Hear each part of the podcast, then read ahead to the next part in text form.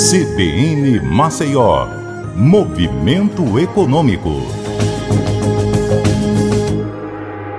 Olá, eu sou Patrícia Raposo e o destaque hoje aqui no Movimento Econômico é a alta dos juros. Será que essas sucessivas altas resolvem o problema da nossa economia?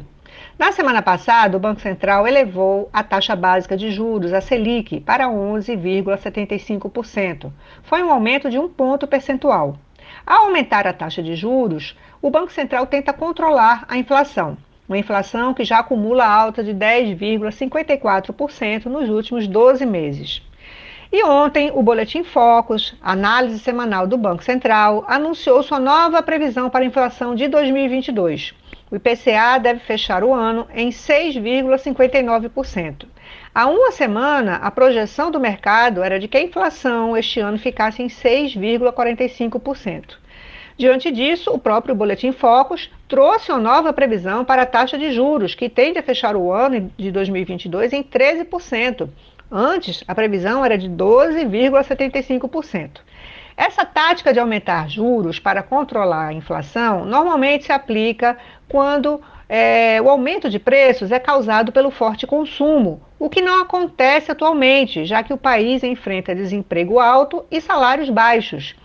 Segundo os economistas ouvidos pelo movimento econômico, a inflação atual é decorrente de alguns fatores, como a crise hídrica, que levou ao acionamento das termoelétricas e aumentou o valor da energia, é causada também pela falta de matéria-prima, um problema que começou com a pandemia e se agrava com a guerra da Ucrânia, e também é, pelo preço dos combustíveis decorrente da política da Petrobras, que atrela os preços ao dólar. Nesse sentido, os aumentos da Selic pioram a situação porque tornam o crédito muito caro e encarece os custos de produção, levando a mais aumentos de preços. Isso tudo só acentua o processo de recessão. Diante disso, eh, os recursos anunciados na semana passada pelo governo federal, da ordem de 160 bilhões de reais, é, para é, ativar o consumo não vão resolver o problema, porque não, não é dinheiro novo, são antecipações de recursos como o 13º, salário e o FGTS.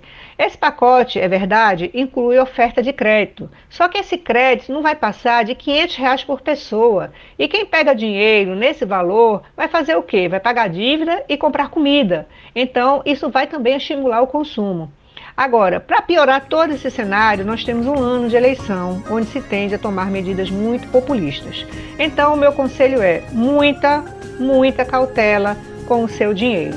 É isso, eu fico por aqui e até a próxima.